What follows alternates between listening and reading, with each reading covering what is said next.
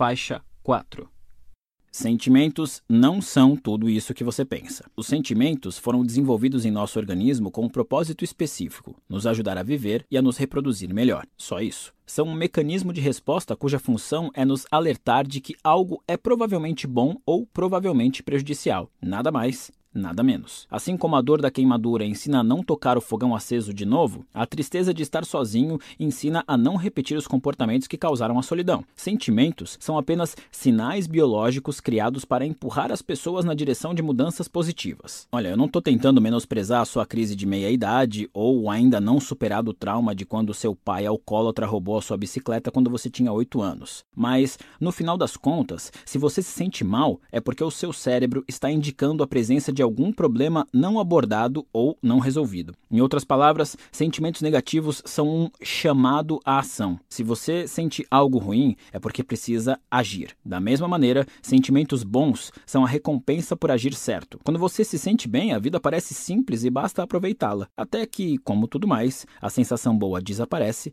porque sempre surgem mais problemas. Sentimentos fazem parte da equação da vida, mas não são a única variável. Não é porque algo causa uma sensação boa que é bom. Não é porque algo causa uma sensação ruim que é ruim. Sentimentos são apenas sinalizadores, conselhos dados pela neurobiologia, não ordens. Portanto, nem sempre devemos confiar neles. Pelo contrário, acho que precisamos criar o hábito de questioná-los. Muita gente é ensinada a reprimir as emoções por diversas razões pessoais, sociais ou culturais, sobretudo as negativas. Só que, infelizmente, negar os sentimentos negativos é negar vários dos mecanismos de resposta que ajudam a resolver problemas. Como resultado, muitos dos indivíduos reprimidos têm dificuldade em lidar com os problemas ao longo da vida e, se não conseguem resolver seus problemas, não têm como ser felizes. Lembre-se, a dor tem um propósito. No entanto, há também quem se identifique demais com as emoções tudo se justifica apenas porque a pessoa se sentiu assim. Ah, eu quebrei seu para-brisa, mas foi porque eu estava com ódio, não pude evitar. Ou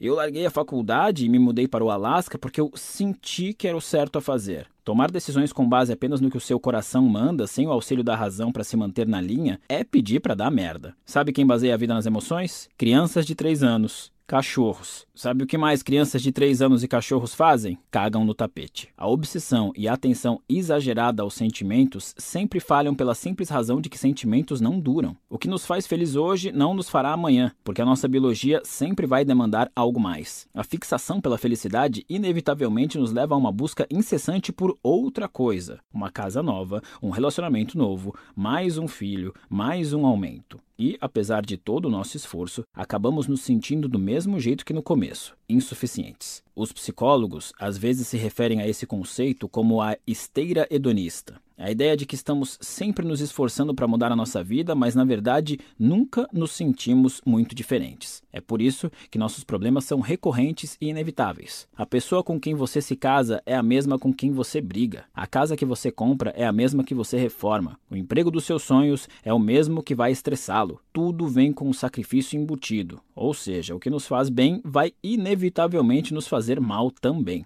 O que ganhamos também é o que perdemos. O que nos proporciona experiências positivas definirá também as negativas. Esse conceito é difícil de engolir. Nós gostamos de pensar que existe uma felicidade derradeira a alcançar. Gostamos de pensar que é possível alcançar um alívio permanente do sofrimento. Gostamos de pensar que é possível se sentir para sempre pleno e satisfeito com a vida. Mas não é.